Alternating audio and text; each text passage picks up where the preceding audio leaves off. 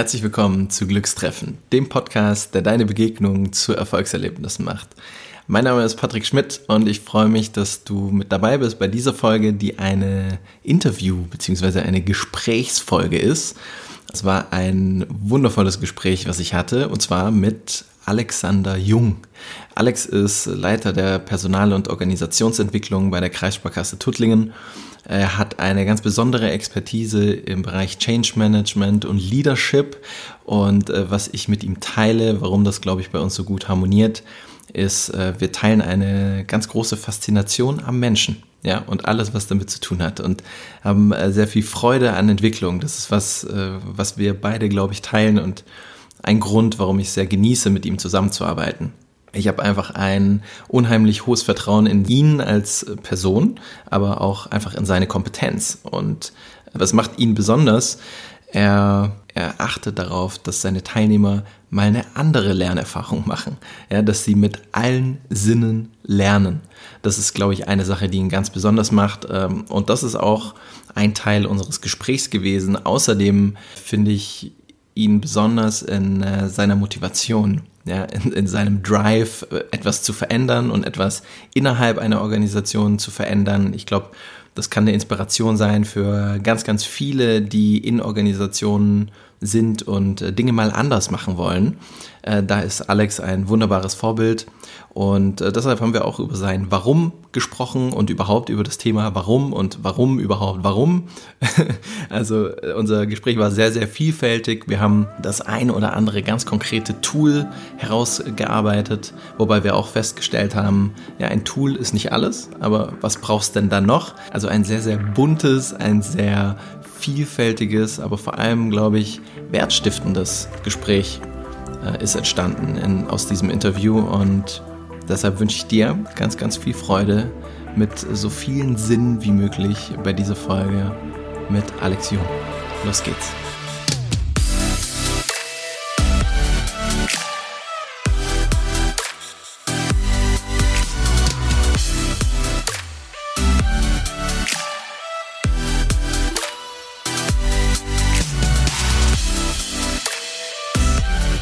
Kommt dir in den Sinn, wenn du dich selber vorstellst? Was, was möchtest du genannt haben am Anfang von so einer Podcast-Folge? ja, äh, super spannende erste Frage. kreativ. Äh, ja, sehr kreativ. ja. Was mir als erstes in den Sinn gekommen ist, ist äh, das Wort Menschenfreund. Also Menschen spielen eben eine ganz wichtige Rolle in meinem Leben. Ja. Ähm, was ich dann ja auch in meinen Interessen zeigt oder auch in meinem jetzigen äh, Job zeigt. Mhm. Äh, das sind einfach die, die Themen, die mich besonders interessieren. Ich bin absolut fasziniert von Menschen. Ja. Ähm, könnte mich äh, Tage und Stunden lang damit beschäftigen.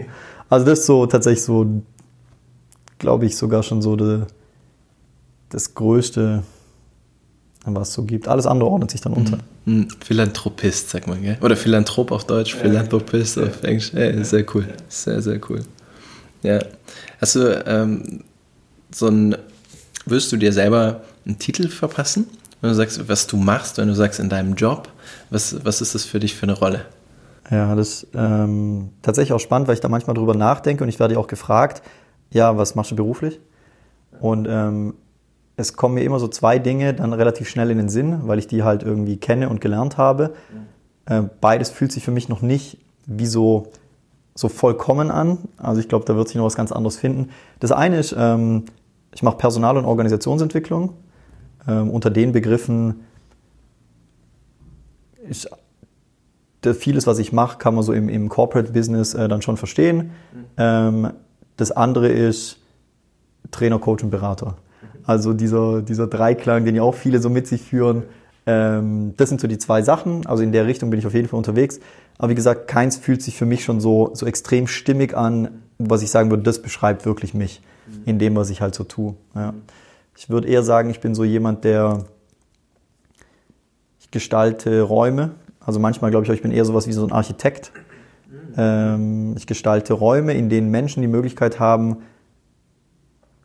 so zu sein, wie oder das zu zeigen, was in ihnen steckt, ähm, um damit aber auch ganz bewusst irgendwie ihre Entwicklung voranzutreiben, ihre Ziele zu erreichen und das können Räume sein für einzelne Personen, dann sind wir eher im Coaching. Das können aber auch Räume sein für ganze Organisationen, die eben äh, sich in eine bestimmte Richtung verändern wollen oder so. Ja, mega. Lass uns bei dem Bild bleiben, wenn du diese Räume gestaltest. Was für Material benutzt du? Wie du dekorierst du? Wie ist dein, äh, dein Gestaltungsprozess? Also ja, tatsächlich hat das bei mir irgendwie große Aufmerksamkeit. Ähm, ich habe von einem meiner Mentoren, von dem ich viel lernen durfte, äh, Tobias Beck, ähm, gerne auch mal in seinen Podcast dann reinhören. Kleiner Shoutout. Ähm, unter anderem gelernt, dass der Rahmen wichtiger ist als der Inhalt. Mhm. Ähm, ich möchte es ganz kurz erläutern. Ich weiß nicht, Patrick, trinkst du gerne Kaffee oder Tee oder Kakao oder? Kaffee und Tee. Okay, Beides. Kaffee oder Tee, ja. Okay. ja. Dann stell dir mal vor, du hast äh, so einen ganz besonderen Kaffee. Äh, das ist so eine kleine Packung. Die Bohnen kommen halt von dort, wo sie von der Sonne geküsst worden sind. Ähm, und du freust dich schon richtig drauf, den dann äh, zu malen. Und dann zelebrierst du so richtig diesen Kaffee. Mhm. Ähm, ohne das passende Gefäß kannst du den gar nicht so genießen. Das heißt, du brauchst dafür halt irgendeine Tasse oder so. Ähm, bekommt die Tasse einen Sprung, ist dein Inhalt sofort verschwunden.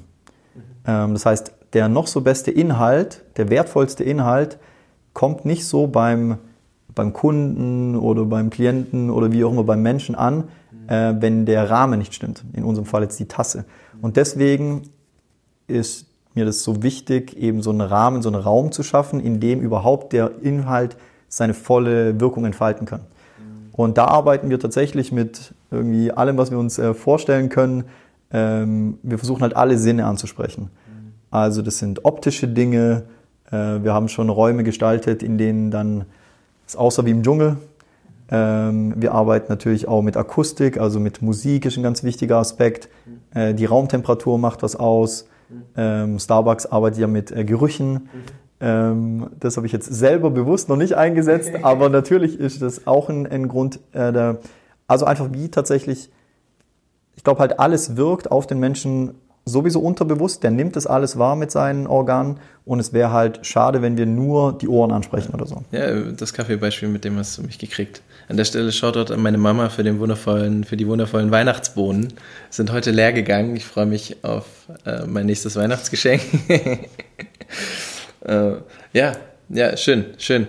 Lass uns äh, gerne konkret machen. So ist ja auch ein Kontext, in dem wir uns auch dann das zweite bzw. dritte Mal begegnet bin auf einem deiner Events mit vielen jungen Menschen durfte ich auch unter anderem sprechen und war mir eine Riesenfreude und warum es mir auch eine besondere Freude war, was du dort tatsächlich für einen Raum gestaltet hast, ja, wie es dir gelungen ist, eine besondere Atmosphäre zu schaffen, tatsächlich alle möglichen Sinne anzusprechen. Vielleicht magst du gerade ein paar der Sinne da mal konkret machen. Also was, was hast du da unter anderem konkret gemacht oder was habt ihr unter anderem konkret gestaltet, um diesen Tag besonders zu machen? Weil ich darf sagen, ich war gerade im Bereich äh, der Ausbildung noch nie auf so eine Veranstaltung geladen, die es geschafft hat, so einen besonderen Rahmen äh, für junge Menschen zu schaffen. Was habt ihr konkret gemacht? Dass vielleicht für den Zuhörer so ein, so ein Bild entsteht, auch wie kann man diese Sinne bedienen? Ja, ja vielen Dank erstmal für dein, für dein Feedback. Äh, tatsächlich, das ist uns, ähm, ja, das ist eine ganz besondere Veranstaltung. Ähm, und alles fängt eigentlich schon damit an, wie wir einladen. Ähm, wir lassen uns da gerne inspirieren von Unternehmen wie Apple zum Beispiel. Wenn Apple eine Keynote ankündigt, ist allein die Einladung für viele ja schon, das hat versteckte Hinweise, ähm, viele feiern alleine diese, diese Einladung schon und damit startet es bei uns auch. Ähm, also bereits im Vorfeld ähm, gibt es eine Einladung, die haben wir manchmal digital, die haben wir manchmal tatsächlich auch ganz bewusst haptisch. Ähm, da lassen wir uns schon was einfallen und jede Veranstaltung hat halt auch ein Motto. Und ähm, wenn dann die Gäste zu uns kommen, das waren jetzt in dem Fall von, von der Veranstaltung, von der du sprichst, da waren wir über 100 Teilnehmer, ähm, also schon eine Großgruppenveranstaltung, ähm, dann geht es tatsächlich los mit so diesem ersten Eindruck, wenn die in unsere Räume kommen. Ähm, wir achten darauf, dass eben, ich habe gerade schon gesagt, dass da äh, eine passende Musik läuft. Also wir gucken dann schon, was macht die Musik halt auch direkt mit der Energie. Ähm, da läuft dann direkt auch tatsächlich schon eine Kaffeemaschine. Ähm, heiß Wasser für Tee ist da. Ähm, wenn wir zum Beispiel Wasser in Karaffen äh, anbieten, dann ist da Minze drin, dann ist da Zitrone drin, in einem anderen, in einer anderen Karaffe ist dann Orange drin. Ähm, es sind ganz, ganz oft sind es die Details. Mhm. Also wir legen halt ganz, ganz viel Wert auf Details, weil das Feedback, was wir bekommen, ist genau zu diesen Details. Ähm, Getränke gibt es bei allen Veranstaltungen, ähm, aber es ist so eine Liebe zum Detail. Ähm, und da achten wir so ganz stark drauf. Wer bei uns einen Kaffee be ähm, bekommen möchte, ähm, den bedienen wir. Ähm, der bekommt von uns einen Cappuccino oder einen Latte Macchiato oder was auch immer er möchte. Und da ist dann natürlich ein kleiner Keks dabei. Ähm, das macht ganz, ganz viel aus. Und es macht auch aus diese, diese Art und Weise, wie wir das machen. Also es ist halt von Herzen äh, für die Teilnehmer gemacht. Ähm, das ist nicht einfach ein Kaffee oder so, sondern wir zelebrieren das halt tatsächlich. Und ja, dann machen wir da schon so ein bisschen bewusst natürlich auch eine, eine, eine kleine Show draus. Ähm, der Veranstaltungsraum bleibt wirklich verschlossen äh, bis zu einer gewissen Uhrzeit. Dann werden die Türen geöffnet. Im Raum läuft dann andere Musik wie draußen. Ähm, wir verdunkeln in der Regel den Raum, ähm, sodass tatsächlich eben auch an einem Mittwochmorgen um 9 Uhr, wenn draußen die Sonne scheint im Juli, in dem Raum äh, fast dunkel ist. Ähm, dann fahren wir andere Beleuchtung auf und so holen wir halt die Teilnehmer in so eine ganz andere Welt. Und ähm, die Intention dabei ist, ein Stück weit sich rauszunehmen aus den Reizen des Alltags. Also jeder von uns natürlich hat so seinen, seine Themen, sei es jetzt im Job, sei es in der Familie, sei es in der Freizeit, ähm, sein Smartphone natürlich. Und aber für diesen Tag, da wollen wir gerne möglichst viel von dem ein Stück weit in den Hintergrund treten lassen, sodass eben der wertvolle, in, äh, der wertvolle Input, wie zum Beispiel auch deine Rede, ähm, möglichst viel Aufmerksamkeit gewinnt. Und ähm, ja, um noch zwei, drei Beispiele zu nehmen, was wir da gemacht haben. Wir hatten dann den Vormittag gestaltet und in der Mittagspause beispielsweise haben wir als Überraschung einen DJ kommen lassen. Mhm. Ähm, der hat also in der Mittagspause äh, versteckt natürlich sein ganzes Equipment aufgefahren, ähm, und als dann die Teilnehmer aus der Mittagspause wieder in den Raum kamen, hat er halt live aufgelegt. Ja. Ähm, und dann entstehen plötzlich halt Dinge, die ich selber nicht habe kommen sehen. ähm, wie zum Beispiel, dass der DJ dann halt äh, mir eine Challenge gibt. Nämlich ich muss jetzt schaffen, dass 100 Leute anfangen zu tanzen. Ja. Ähm, und es hat dann auch stattgefunden. Und wir haben dann eben mit 100 Leuten eine Polonaise durch unsere Firma gemacht. An die habe ich direkt gedacht, deswegen musste ich auch lachen. ja, was natürlich für viel Aufmerksamkeit bei anderen Kollegen gesorgt hat. Ähm, aber ganz klar ist, das vergessen die Teilnehmer niemals und die erleben plötzlich, was möglich ist, wenn man sich auf so einen Prozess einlässt und was eben auch möglich ist, wenn, wenn wir die Energie hochfahren. Ähm, das ist keine reine Spaßveranstaltung oder kein Cluburlaub oder so. Ähm, wir vermitteln damit Inhalte und die, die wissenschaftliche Theorie dahinter ist halt Superlearning. Ähm, also da kann man ganz, ganz viel sich dazu informieren. Da gibt es natürlich Studien dazu. Das ist unser Lernkonzept. Ja, so mal ein ganz kleiner Einblick, was wir da so gemacht haben. Mega, mega. Also die Liebe zum Detail ist für mich auch hängen geblieben. Ich erinnere mich zum Beispiel noch, äh, dass auf der Toilette am Waschbecken extrem viel Nützliches stand für so einen heißen Tag im Juli. Unter anderem Deo, unterschiedliche Varianten. Es waren noch Cremes da. Es war ganz, ganz viel. Ähm, das ist mir persönlich hängen geblieben und ich habe mich in dem Moment auch sehr gefreut, weil ich kam aus einem heißen Auto von der Autobahn und war dann sehr, sehr dankbar dafür. Äh, also tatsächlich diese Liebe zum Detail. Schön. Ja, das ist schön. Äh, wenn du über Superlearning sprichst, das ist ja was, was, oder eine Art zu lernen, eine Herangehensweise, die mir selbst nicht oft begegnet, vor allem nicht in Unternehmen, dass es dort schon gelebt wird sag ich mal, wie bist du in diese Rolle gekommen, dass du so ein Weiterdenker bist?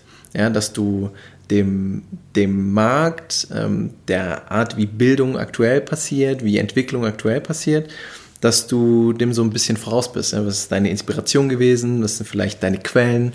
Ähm, was würdest du da nennen?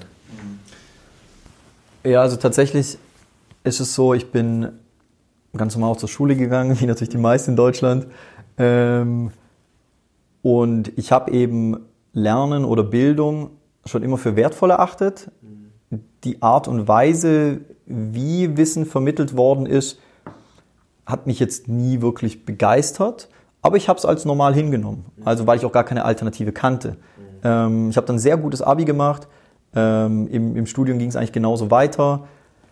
Also mit diesem Lernsystem komme ich schon gut klar. Äh, und da kann man sich Wissen auch gut aneignen, das funktioniert. Und ähm, aber es war immer so dieses, geht es nicht auch anders? Und dann war ich ähm, auf einem meiner ersten Seminare, die ich besucht habe, äh, zum Thema Persönlichkeitsentwicklung. Ähm, das war jetzt schon ein paar Jahre her, äh, eben bei Tobias Beck, den ich vorher schon genannt habe. Und ähm, ich bin da in eine Welt eingetaucht, die mich komplett irritiert hat. Also ich dachte mehrfach, also jetzt irgendwie, ich weiß gar nicht, was hier jetzt los ist, das ist mir alles viel zu viel, das ist mir zu laut, zu bunt. Das hat meine Sinne einfach überfordert. Und ähm, ich habe dann aber gesehen, was ich von so einem Seminar mitnehmen konnte. Und dann dachte ich plötzlich, krass, wenn das dort bei mir funktioniert hat, vielleicht funktioniert das auch äh, in meinem Kontext. Also vielleicht kann ich Elemente davon mitnehmen, also diese Philosophie.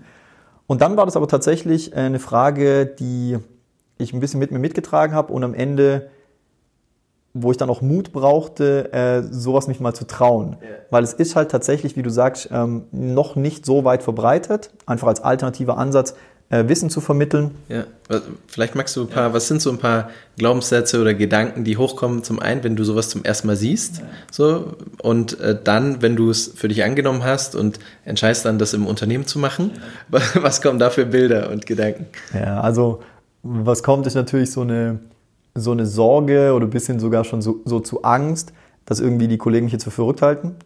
Ähm, also dass die ja, keine Ahnung, das vielleicht sogar, weiß ich jetzt auch nicht, meine, meine, meine Reputation, die ich mir aufgebaut habe, mein ganzes Fachwissen, was ich mir angeeignet meine ganzen Zertifikate und Zeugnisse plötzlich in den Hintergrund rücken äh, und die denken, jetzt ist er irgendwie äh, total verrückt geworden. Also das ist, glaube ich, es ist so eine Angst, die da so kommt, mhm. ähm, weil es halt anders ist als gewohnt. Mhm. Und ähm, es ist außerhalb der Komfortzone, definitiv. Mhm. Ähm, war es für mich, ist auch für viele Teilnehmer ich kann mich gut erinnern, ich war mal eingeladen, auf einer Fachtagung zu sprechen und danach ähm, durfte ich einen Workshop geben. Und den Workshop habe ich eben gestaltet nach genau dieser Methode, Superlearning. Und es ging fünf Minuten, bis ein Teilnehmer dann äh, sich gemeldet hatte und gesagt hat, puh, Sie mit Ihnen, Herr Jung, ist auch ganz schön anstrengend. Mhm. Und das ist so. Mhm. Also ich bin halt der absoluten Überzeugung, äh, wenn man wirklich was verändern möchte, bei sich persönlich oder in seinem Leben, ähm, dann darf das eine gewisse Energie in Anspruch nehmen. Dafür bekommt man auch wieder Energie in Form von was auch immer, Wissen, Geld, äh, Beziehungen zurück. Ähm, es ist eben kein, ich lehne mich zurück und ich lasse mich ein bisschen berieseln, ähm, sondern es ist eben eine ganz andere Form, Form Wissen zu vermitteln. Ja. Und deswegen, wie gesagt, hat es am Anfang auch äh, Mut gekostet und ich war da sehr dankbar im Rückblick, dass eben ich die Möglichkeit hatte, ähm, im Kleinen zu beginnen ähm, nämlich mit Auszubildenden, du hast vorhin schon gesagt, mit jungen Leuten. Ähm, es war also nicht gleich die ganz große Bühne oder die Führungskräfte, mit denen ich das heute im Übrigen genauso mache. Ähm, wir hatten ein Leadership-Training letztes Jahr im November, äh, wo ein Teilnehmer dann nach einem halben Tag auf dem Tisch getanzt hat. Ja. Äh, nicht, weil ich es von ihm verlangt habe, nicht, weil es geplant war, sondern weil sowas halt passieren kann, wenn man einen entsprechenden Raum schafft. Ja. Und das vergisst halt die Führungskraft auch nie. Mhm. Ja.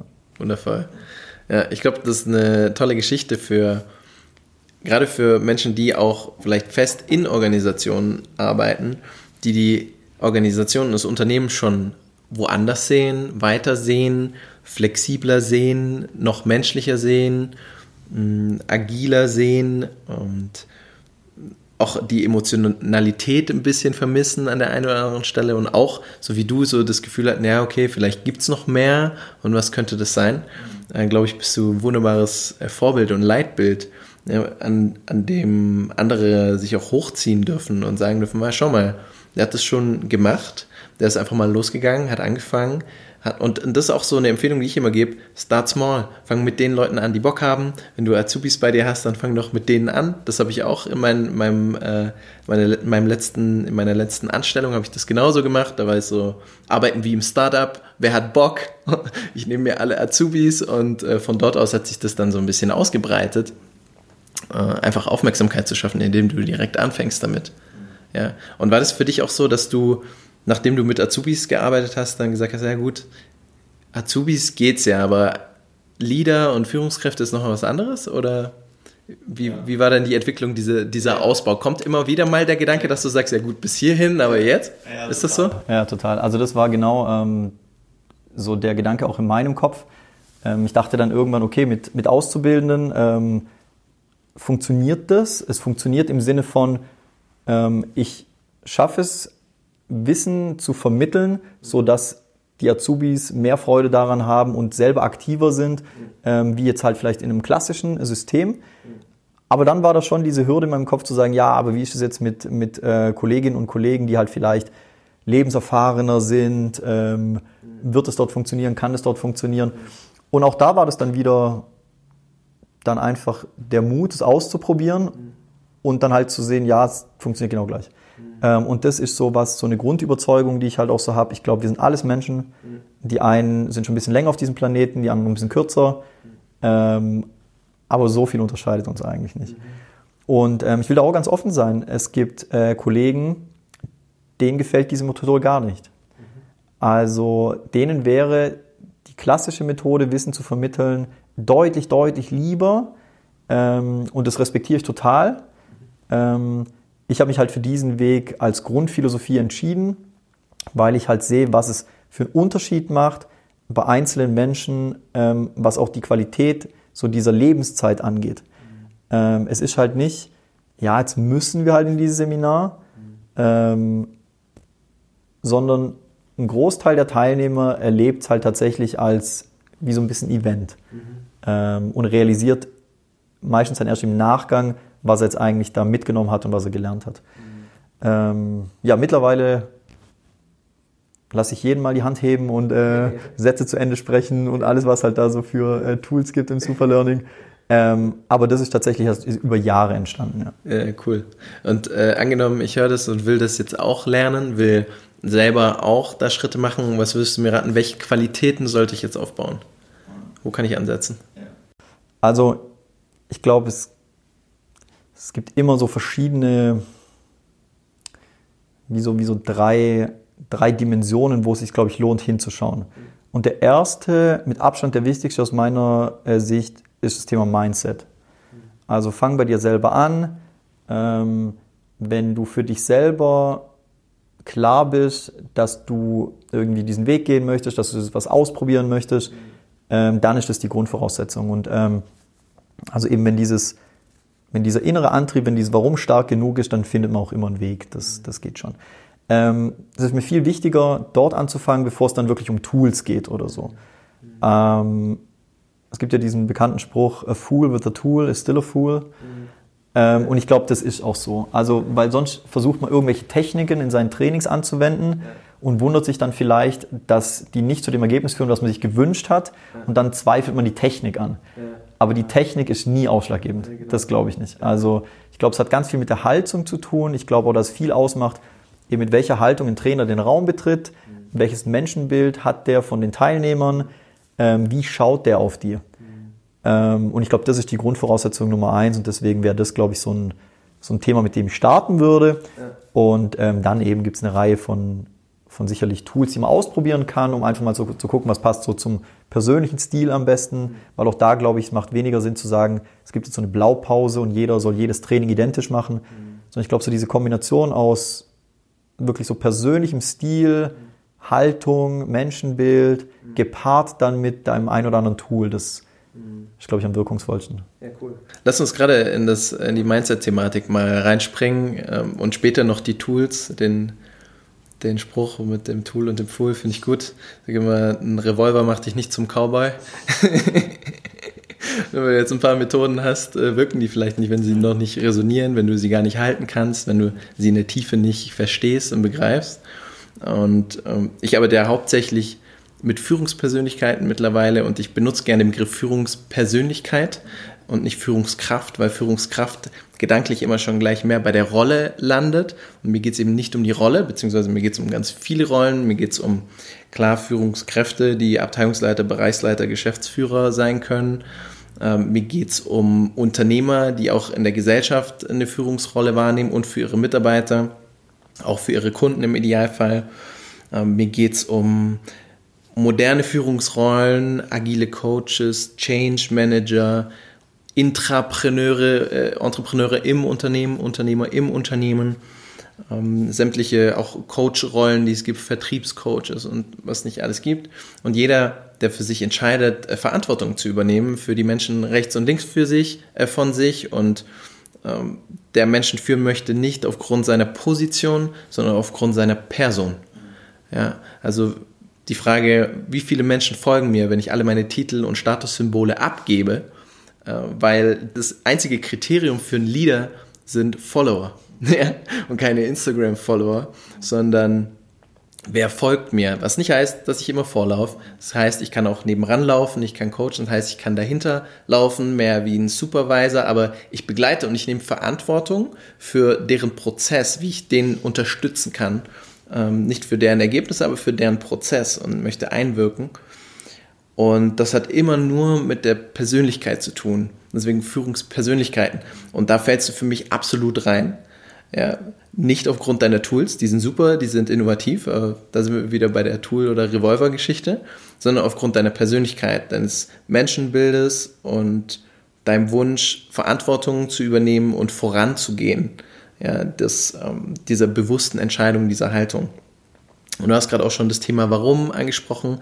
Also was bewegt dich dazu, in so eine Rolle reinzugehen? Ja, das tun zu wollen, dass es für dich ein inneres Bedürfnis ist das zu tun, zu führen. Ja, also erstmal sehr inspirierend, so zu hören, wie du eben über Führung äh, denkst. Äh, da kann ich, da finde ich ganz, ganz viel, wo ich anknüpfen kann. Ähm, finde ich ein schönes Bild. Ja, wirklich eine gute Frage. Ich würde sagen, es war lange Zeit war mir das selber auch gar nicht so richtig klar. Ähm, ich war irgendwie während meiner Schulzeit wollte ich ein gutes Abi machen ähm, und dann irgendwie halt einen Job übernehmen, Geld verdienen, eine Wohnung haben. Ähm, so dieser ganz klassische Lebensweg. Äh, da habe ich mir keinen Gedanken gemacht über irgendein Warum oder so.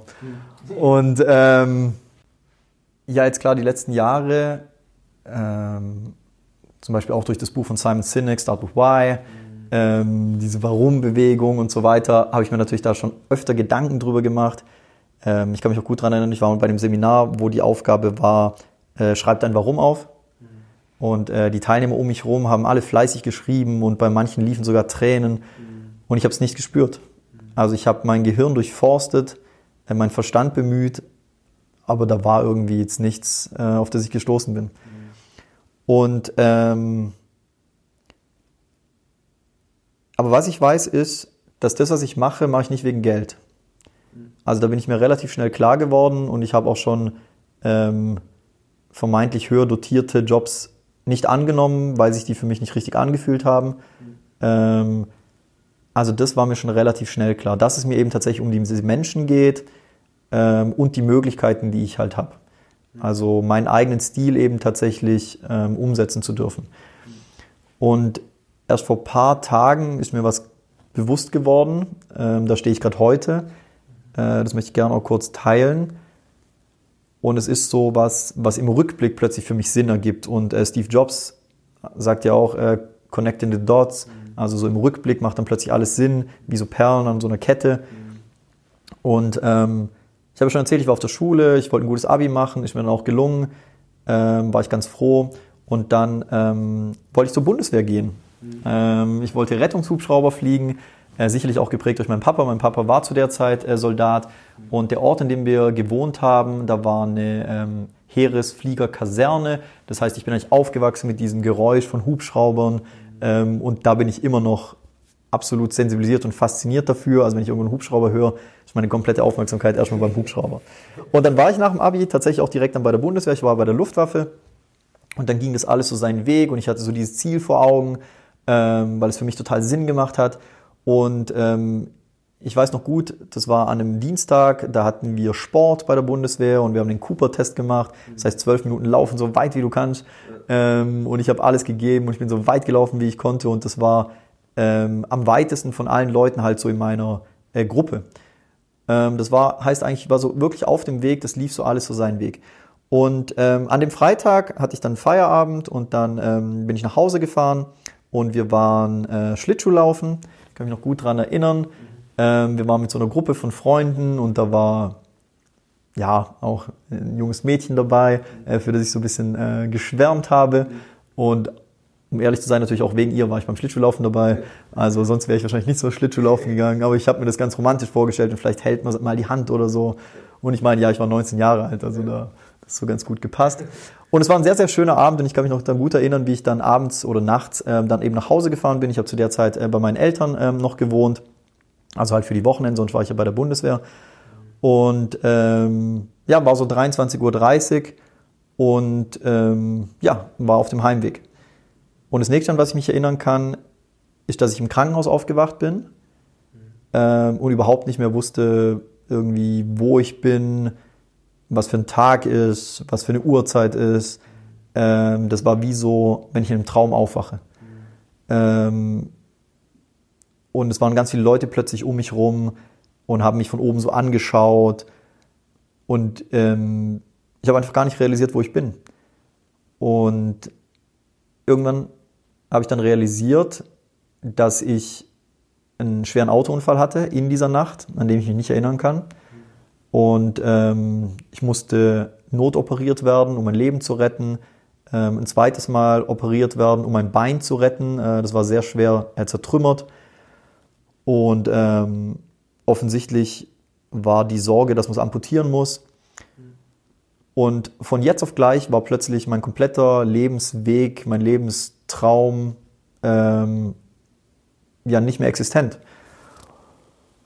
Und das war sicherlich im Rückblick so das größte Tief meines Lebens. Ähm, und nach einigen Wochen ähm, in der Zwischenzeit äh, saß ich im Rollstuhl, weil ich blöderweise mir das zweite Bein auch noch gebrochen hatte äh, bei diesem Unfall. Das war aber nicht lebensbedrohlich, deswegen hat das am Anfang keine Rolle gespielt.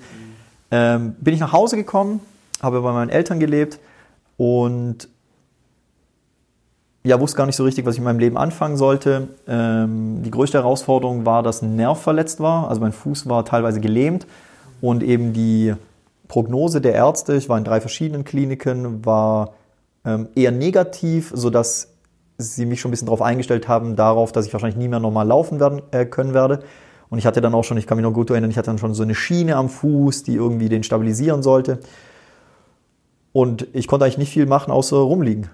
Ähm, und ich kann mich eben noch gut daran erinnern, wie das war neben diesen Tiefs. Ähm, ich hatte irgendwie immer diesen Glauben dran, dass es wieder wird. Also irgendwie habe ich diesen Ärzten nicht geglaubt. Ähm, fachlich natürlich, ja, ich sehe da so diese Kompetenz, aber mein Gefühl hat mir damals schon gesagt, das kann wieder werden. Ähm, und in der Zeit war es vor allen Dingen meine Mutter, die jeden Tag für mich da war und die auch an mich geglaubt hat ähm, und die mir alle möglichen Dinge hat zukommen lassen, von denen sie glaubte, dass die mir helfen können auf meinem Weg der Besserung. Äh, irgendwelche Cremes und Tabletten und ich habe ihr zuliebe das auch alles genommen, ähm, auch wenn ich jetzt vielleicht nicht so stark daran geglaubt habe. Und ich glaube aber, der entscheidende Punkt war, sie hat von mir verlangt, dass wir jeden Tag eine Runde um den Block laufen. Einfach nur einmal um den Block. Und ich habe mich am Anfang nicht nur, dass ich es anstrengend fand, äh, sondern ich habe mich sogar ein Stück weit dafür geschämt, weil ich jetzt dachte, was denken dann die Leute, wenn die mich da rumhumpeln sehen, jeden Tag aufs Neue ähm, und sich da irgendwie, keine Ahnung, halt ihre Gedanken machen. Aber meine Mutter wollte mir jeden Tag laufen, egal bei welchem Wetter, Hauptsache einmal um den Block. Und im Rückblick glaube ich, dass das der wesentliche Grund war dafür, dass glücklicherweise der Nerv sich erholt hat. Ähm, ich wieder alles machen kann, ich kann Sport machen. Ähm, also Leute, die die Geschichte nicht kennen, die würden nie drauf kommen, dass ich mal so schwer verletzt war. Ähm, und was meine Mutter da für mich gemacht hat, das ist für mich Leadership. Mhm. meine Mutter hat an mich geglaubt, also an das Potenzial in mir. sie hat versucht, mich ihr, nach ihren Möglichkeiten zu unterstützen Sie stand mir zur Seite, sie hat mich auf dem Weg begleitet. Ähm, und das schlussendlich hat dazu geführt, dass ich selber wieder mehr an mich geglaubt habe. Und dann war so wie dieses Feuer entzündet, das kann wieder werden. Und ähm, also Leadership ist für mich so ein bisschen so, gib so diesen schützenden Rahmen, guck vielleicht dafür, dass so eine Initialzündung stattfindet, glaube an das Potenzial in jedem Menschen und ähm, ja, ich habe schon oft erlebt, jetzt bei vielen Menschen zündet es dann. Und äh, ich habe dann damals Verantwortung übernommen für meinen Heilungsprozess. Und ich glaube eben ohne diese regelmäßige Bewegung, ohne diese Stimulierung von diesem Nerv, ähm, wäre es vielleicht anders geworden. Und was damals natürlich der größte Schicksalsschlag meines Lebens war, ist heute das größte Geschenk meines Lebens, weil dem verdanke ich das Menschenbild, was ich habe, so dieses unendliche Potenzial in jedem Menschen zu sehen und vor allen Dingen auch so diesen Glauben daran, dass man, egal wie die Situation ist, man kann die verbessern. Äh, man kann die verbessern, indem man sich bewegt ähm, und indem man daran glaubt, dass es besser werden kann. Hätte ich mich einfach liegen lassen und hätte meine Mutter nicht an mich geglaubt, wäre es vielleicht anders gekommen. Und deswegen im Nachgang, glaube ich, ist das so für mein Mindset mit die prägendste Erfahrung gewesen, die ich hatte. Und die ist, äh, wie gesagt, wie so ein inneres Feuer, was brennt. Ähm, diese Energie, die, die ich habe und warum ich eben für andere Menschen das tun will, äh, was ich da tue. Ja, ja mega. Und äh, dieses, dieses Liederbild, was du von deiner Mutter hast, dass sie sagt, sie ist für dich ein Lieder, ich glaube, das kann jeder für sich auch von, von seiner Mutter, die Qualitäten als Leader, und wir brauchen in, in Leadership-Positionen mehr feminine Qualitäten. Ja. ich durfte die auch erst in den letzten Jahren mehr entwickeln. Ja, aber dieses, du siehst eine Person schon, wo oder wie sie sein könnte und bist trotzdem da und liebevoll genug, sie auf diesem Weg zu begleiten. Und äh, das hat für mich ganz viel mit Leadership zu tun, wenn wir bei dem Mutterbeispiel bleiben.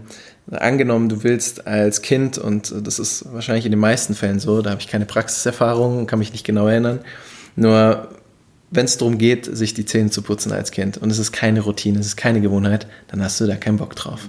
So, was machst du also?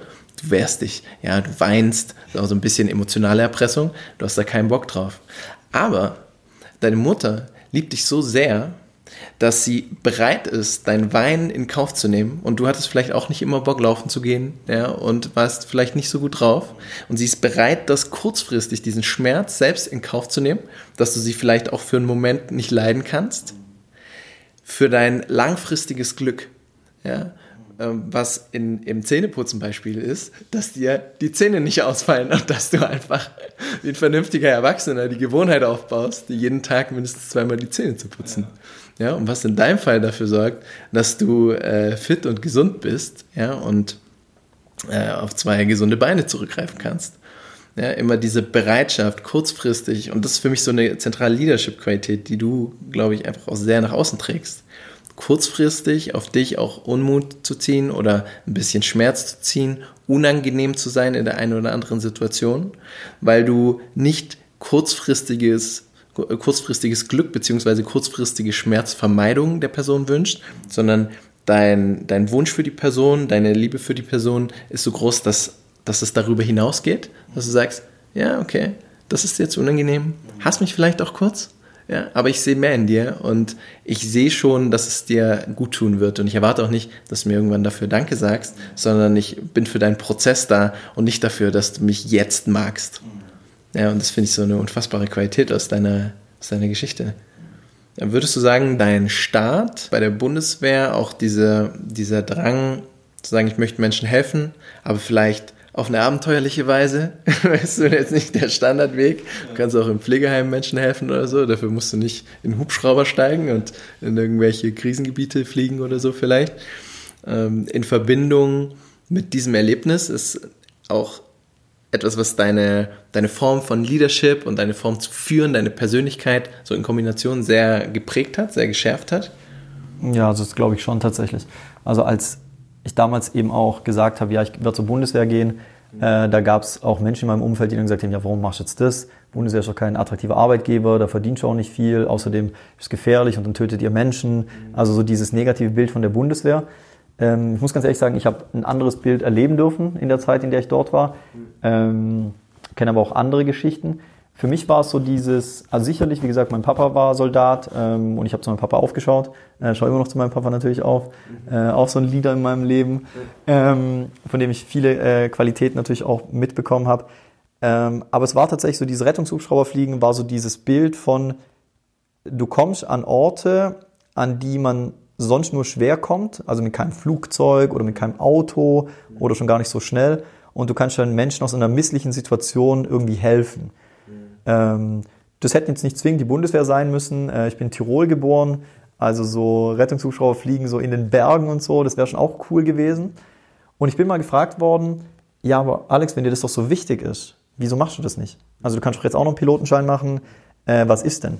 Und irgendwie hat mich die Frage da zum Nachdenken gebracht, weil ich dachte, stimmt, wenn ich das so sehr wollen würde, wieso mache ich das denn nicht? Und ich habe für mich dann irgendwie so die Erkenntnis gewonnen, es geht gar nicht darum. Also, und ich glaube auch, dass es weniger darum geht im Leben, was genau man macht, also welchen Job man macht, bei welcher Firma den man jetzt macht ähm, oder wie der bezahlt ist. Ich glaube, das ist weniger wichtig als eben dieser Grund dahinter, warum man den Job macht mhm. ähm, und eben was das einem wiederum so zurückgibt. Also ich finde ein schönes Beispiel, du hast gerade so gesagt, Pflege. Ähm, jetzt klar, viele Leute sagen, ja, in Deutschland, ähm, wir haben ähm, einen Fachkräftemangel im Bereich der Pflege, ähm, die haben mehr Geld verdient, äh, was ich im Übrigen äh, total teile, was ich nachvollziehen kann, weil ich ja selber mal ein Stück weit pflegebedürftig im Krankenhaus war und ich weiß, wenn du dich nicht mehr selber bewegen kannst, ähm, wenn du im Rollstuhl sitzt, wie du auf andere Menschen angewiesen bist. Und ich hasse sowas. Also ich bin gern unabhängig, äh, frei, äh, aber dann jemanden zu haben, auf den du dich verlassen kannst, obwohl du die Person nicht kennst, anders wie jetzt die Eltern beispielsweise, ähm, der jeden Tag kommt, auch nachts in irgendeiner Schicht oder so, äh, wenn du auf ein Knöpfchen drückst und der trotzdem freundlich und hilfsbereit ist und dir aus deiner Not hilft. Also da habe ich größten Respekt eben für alle Pflegekräfte. Ähm, und finde eben auch klar, für den Einsatz verdienen die auch Energie in welcher Form auch immer zurück. Das eine ist sicherlich das Geld, das andere ist Anerkennung, also gesehen zu werden in dem, was sie leisten. Und die Frage ist doch aber, wenn die Arbeitsbedingungen so unattraktiv sind, warum machen das so viele Leute? Und ich glaube halt, das ist meine Erklärung, das ist wegen so dem, was die, dass sie es aus so einem, so einem starken intrinsischen Grund machen, sodass sie sagen, ich will Menschen helfen. Und dafür nehme ich sogar in Kauf, dass ich oftmals so vielleicht nicht genug wertgeschätzt werde oder nicht genug Geld verdiene. Ähm, aber da ist trotzdem was, warum ich das machen möchte. Ähm, oder Polizisten beispielsweise. Ähm, ich war ja auch mal eine Zeit lang bei der Polizei, ähm, die irgendwie vielleicht mittlerweile auch ein bisschen anders wie früher äh, bepöbelt werden oder die vielleicht auch in Dreischicht arbeiten. Das sind auch nicht objektiv betrachtet jetzt die attraktivsten Arbeitsbedingungen. Ähm, und trotzdem gibt es ja super viele engagierte Polizisten, die machen das, um eben für die Menschen da zu sein, um die Menschen zu beschützen, ähm, für Sicherheit halt zu sorgen. Und deswegen glaube ich, das ist ähm, ein ganz, ganz wichtiger Punkt. Weniger, was man jetzt macht. Eben, ich hätte auch eben Hubschrauber fliegen können oder äh, Arzt werden oder sonst irgendwas. Mein Leben hat mich halt im Moment dorthin geführt, wo ich heute stehe. Ähm, wo ich in Zukunft stehen werde, das weiß ich nicht. Vielleicht werde ich doch noch Hubschrauberpilot oder so. Aber ich habe halt für mich erkannt, es ist dieses Thema, Menschen unterstützen zu können auf ihrem Weg, da meinen Beitrag zu bringen. Äh, das hat einen Wert und es gibt mir viel zurück. Und das ist halt so eine ganz gute Balance gerade. Ja, ja. Und äh, das würdest du auch als sein Warum bezeichnen, wenn wir so über diese ganze Purpose-Diskussion und äh, wie du auch sagtest, du konntest sie nicht aufschreiben. Manche ja. haben geheult und ja. sagen, das ist mein Purpose und das ist mein Warum. Ja. Und du weißt, hm, ich weiß auch nicht so recht. Das ist ja mittlerweile schon fast auch wieder ein Statussymbol. Darf man auch wieder aufpassen, so, hey, was ist denn dein Purpose? Wie, du hast keinen Purpose oder hast ihn noch nicht. Äh, aber würdest sagen, das ist so der aktuelle Prototyp, das, wo du äh, nach Connecting the Dots und nach auch dem Prinzip, du kannst das Leben nur vorwärts leben und rückwärts verstehen, sagst, das ist das, was du als Ausgangsbasis nimmst, um deine aktuellen Handlungen auszurichten, zu gucken, wie es für dich weitergeht, wo du dich entwickelst? Hm. Also für mich ist halt weniger ein, ein Warum oder ein Purpose für sich zu definieren und zu haben. Ähm, das kann, jetzt sind wir bei dem Thema, das kann ein Instrument sein, um für sich selber Orientierung zu finden, um selber was zu finden, was einem eben irgendwie so einen, so einen Sinn gibt, so eine Orientierung, so eine Energiequelle vielleicht auch, dann ist super. Mhm. Ähm, aber ich glaube, nicht jeder Mensch braucht das ausformuliert zu haben oder so. Also ich war kurzzeitig mal auf diesem Fuck Your Why Trip. Ja. Ähm, also, aber ich glaube, da ist ganz, ganz wichtig, eben Respekt zu haben vor jedem anderen Menschen.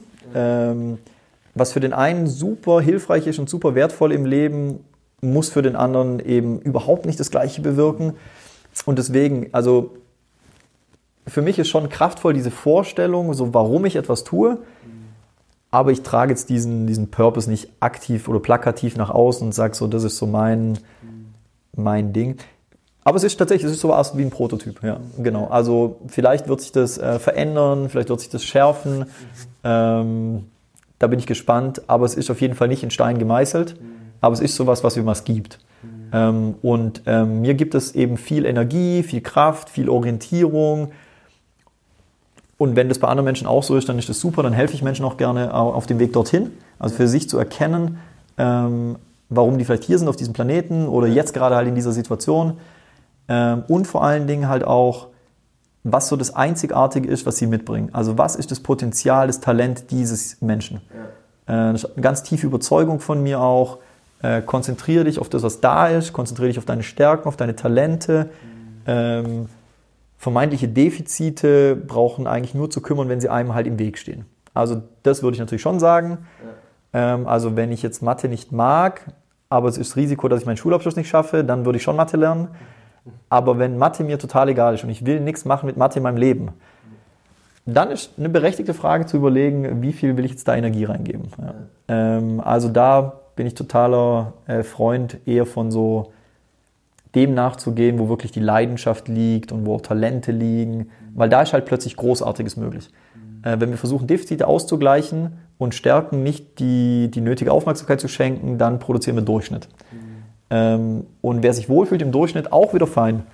Ähm, ich habe halt für mich entschieden, mir macht viel mehr Spaß und es passieren krassere Sachen, äh, wenn ich Menschen dabei helfe, ihren Stärken nachzugehen. Ja, ja klar.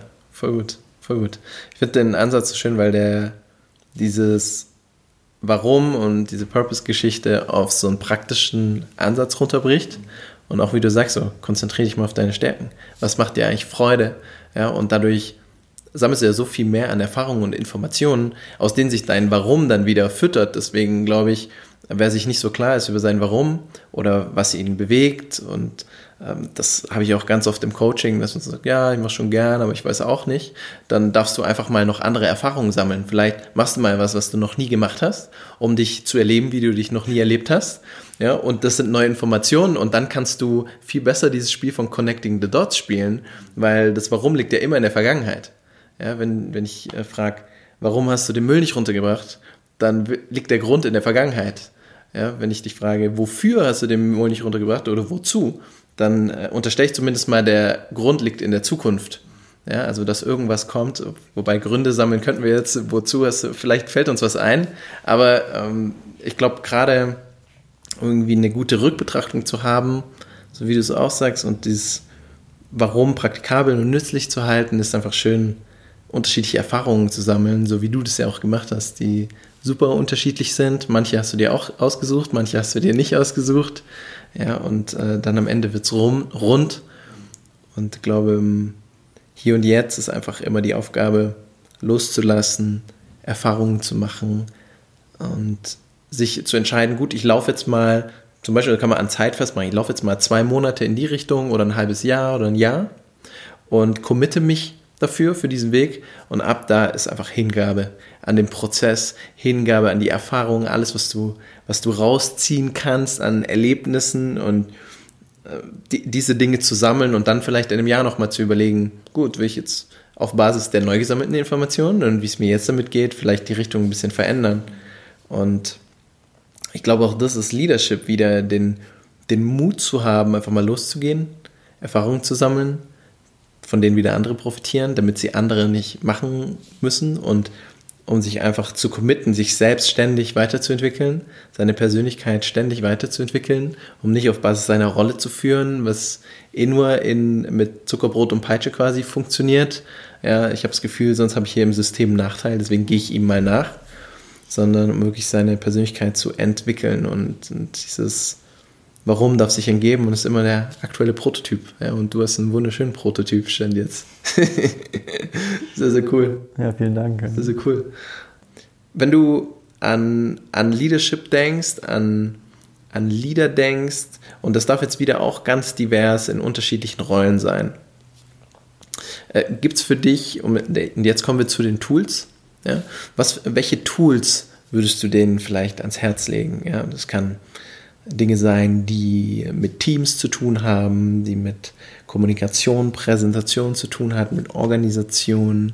Alles, was für dich in diese Leadership Toolbox so reinfällt. Vielleicht hast du ein, zwei, drei Tools, die für dich präsent sind oder die du selber benutzt, für dich oder für die Menschen, mit denen du arbeitest, wo du sagst, da kannst du, wenn du die teilst, relativ schnell Nutzen stiften für Menschen, die es hören.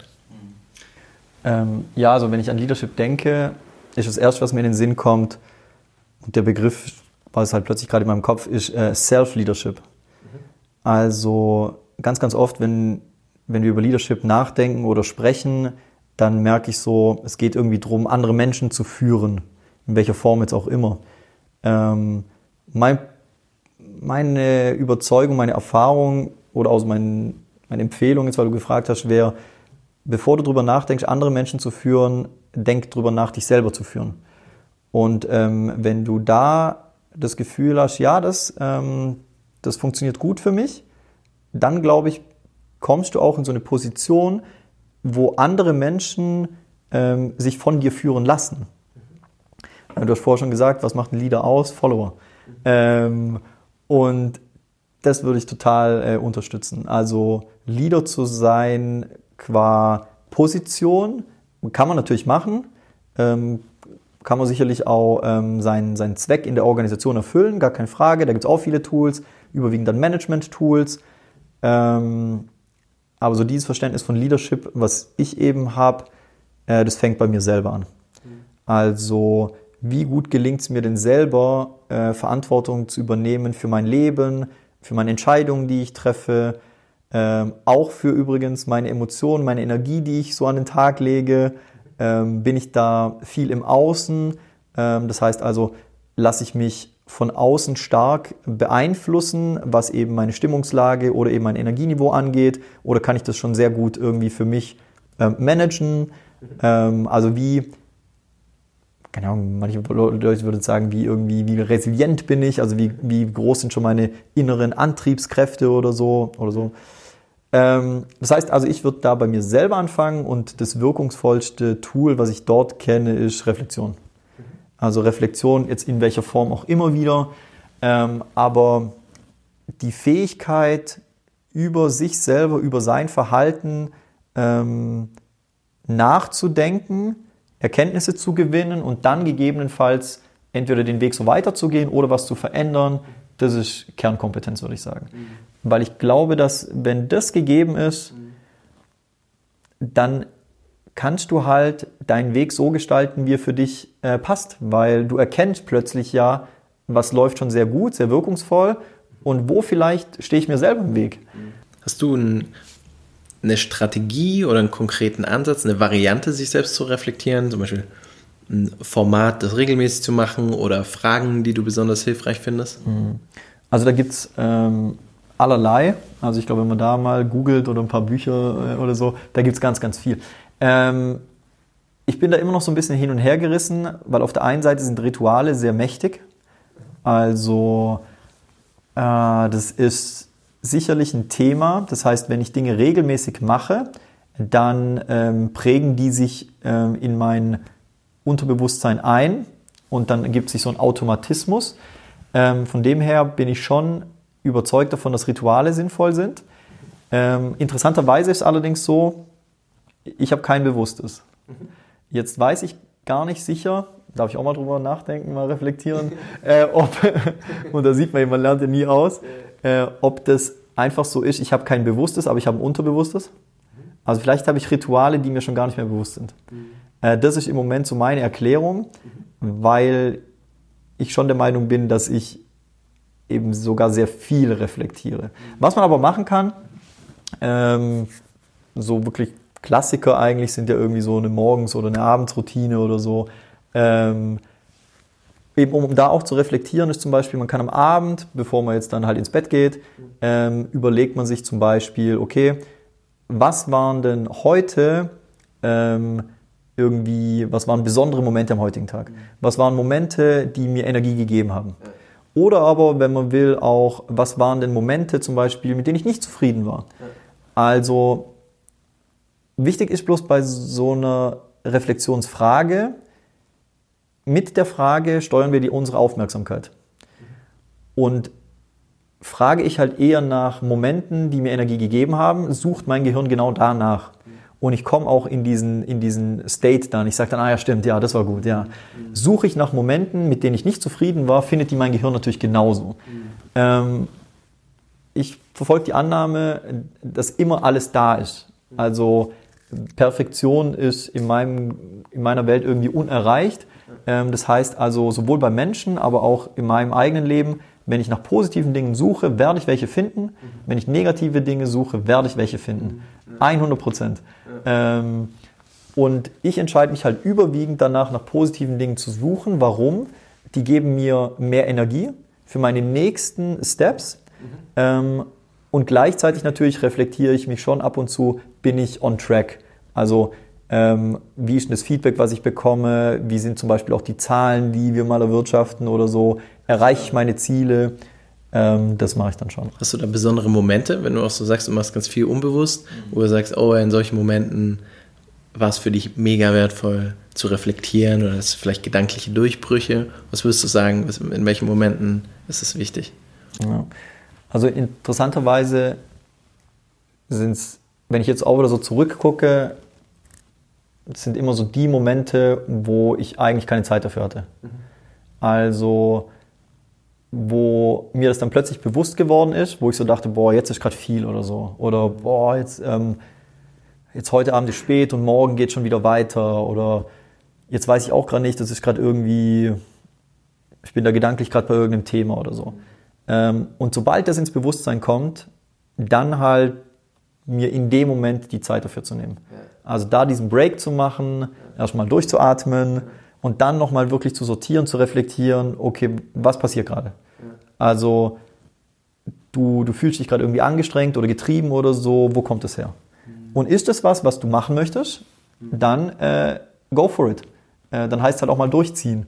Ähm, also ich habe auch schon irgendwie Nächte durchgemacht und also darum geht es mir gar nicht. Aber manchmal sind es auch Situationen, die wollte man so gar nie haben.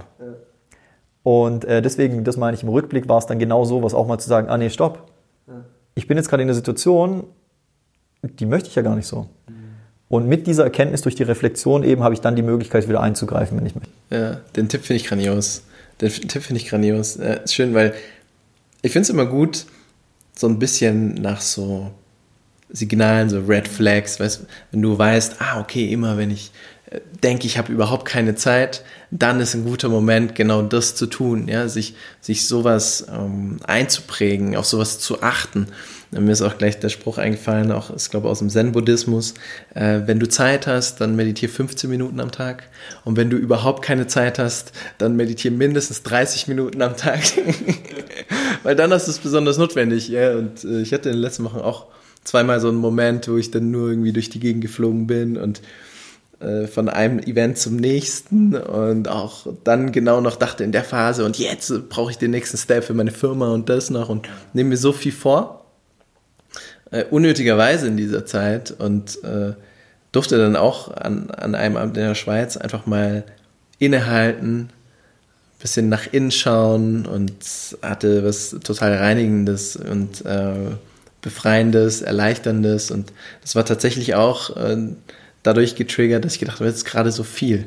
Ja, jetzt äh, habe ich überhaupt keine Zeit. Ich will das Event noch, das Event noch, ziehe nebenbei noch dies und das auf. Und das sind eigentlich die besten Momente, um sich dann nochmal klar zu werden. Deswegen finde ich einen wunderschönen Rat, genau dann, wenn du denkst, du hast keine Zeit, dann reflektiere, ja, stell dir ein paar gute Fragen und stell die Fragen so, und das ist auch ein toller Tipp, dass dein Fokus so ausgerichtet wird, dass es dir hilft, dass es produktiv ist was auch immer du finden möchtest, wirst du nämlich finden. Ja. Sehr cool, Sehr nice. Alex. Mega. Lass uns eine kurze Abschlussrunde machen. Da war schon so viel drin. Wir haben jetzt knapp eine Stunde und das passt also perfekt. Drei Fragen für dich äh, zum Abschluss. Beziehungsweise, nee, wir machen vier draus. Äh, die erste ist, warum können Menschen von Glück reden, dir zu begegnen, Alex? ja, im Glückstreffen-Podcast natürlich. Äh, eine vorhersehbare Frage. ich habe es mir trotzdem nochmal aufgeschrieben. Ja, ähm, der erste Impuls, der mir kam, ist, weil ich in jedem Menschen das Potenzial sehe. Mhm. Les Brown, einer der größten Speaker unserer Zeit, sagt äh, so sinngemäß, äh, There is greatness in you. Mhm. Und ähm, ist so das, was, was die Menschen bei mir bekommen können, ja. Ja, ja. ja cool. Dann, äh, wem würdest du denn gerne mal begegnen? Dead or alive, ganz egal wer. Wo hättest du Lust äh, zu sagen, oh, das wäre eine Begegnung, die wäre bereichernd für mich? Ja. Also es gibt bestimmt ganz, ganz viele Menschen. Der erste, der mir jetzt in den Sinn kam, tatsächlich ist Steve Jobs. Mhm. Ja. Steve Jobs, ich bin ihm nie persönlich begegnet, aber ähm, durch seine Biografie und auch andere Quellen finde ich den extrem halt inspirierend. Er hat ähm, nachweislich, glaube ich, sogar irgendwie sieben Branchen revolutioniert oder so. Also auf jeden Fall seinen Fingerabdruck auf der Welt hinterlassen. Ähm, gleichzeitig gilt er nicht als äh, irgendwie wertschätzendste Führungskraft der Welt. Ähm, also den Preis hat er, zumindest so sagt man, äh, nicht bekommen. Ähm, aber er war so der Erste, der mir eingefallen ist, einfach aufgrund zu seiner, seiner visionären Kraft. Also ich glaube, die, die wird mich sehr inspirieren. Ja. Mega, mega. Ja, ist auch so, äh, man darf auch nicht immer den Anspruch auf Menschen haben, von ihnen alles zu lernen. Mhm. Das ist einfach auch ein super ungerechter Anspruch, den man an manche legt und man sagt, oh, der ist super gut in dem Thema, aber nein, das ist nicht okay, weil der hat oder das und das kann er nicht und dass wir manchmal so ein so für einen Anspruch an, an Leute haben. Deswegen finde ich es toll, dass du den nennst, dass es nicht ein Grund für dich ist, den nicht zu nennen, weil ähm, da dürfen wir einfach wertschätzend, respektvoll sein. Perfektion gibt es nicht. Und uns genau die Sachen raussuchen bei Menschen, die wir von ihnen lernen können. Und ich suche mir auch manchmal mittlerweile mit meinem Meister, bei denen ich manche Sachen erstmal überhaupt gar nicht ansprechend finde, mit denen ich überhaupt nicht resoniere. Und ich sehe aber, die sind sehr erfolgreich und weiß dann, da ist irgendwas verborgen, was ich noch nicht verstehe, was ich noch lernen darf. Deswegen ist es eigentlich auch ein ganz guter Such Suchrhythmus. Ne? Mega. Wenn du, das ist meine Inception-Frage, ist einer meiner Lieblingsfilme. Wenn du einen Gedanken in die Köpfe aller Menschen incepten könntest, einfach den einen Gedanken in die Köpfe aller Menschen schicken könntest, ja, oder dafür sorgen könntest, dass die nachts davon träumen und so ein bisschen schlauer aufwachen. Was wäre das für ein Gedanke? Liebe ist die Antwort. I like that. Dann allerletzte Frage, Alex. Allerletzte. Die geht aber in eine ganz andere Richtung. Wenn man mit dir in Kontakt gehen möchte oder einfach vielleicht deinen Weg verfolgen möchte oder einfach Dinge lernen möchte, die du gelernt hast, was auch immer du teilen möchtest, so als Appell am Ende, ähm, was ist das? Also, äh, du hast gerade schon gesagt, irgendwie Perfektion ist unerreicht und ähm, jeder hat so seine, seine Entwicklungsfelder, falls er die bedienen will. Ähm, tatsächlich eins von, von meinen Entwicklungsfeldern ist äh, meine Sichtbarkeit. Also wie kann es mir gelingen, ähm, mit anderen Menschen einfacher in Kontakt zu kommen? Ähm, das heißt, jetzt auf Social Media oder so bin ich eher äh, passiv. Ähm, Habe ich mir auch vorgenommen, äh, das zu verändern.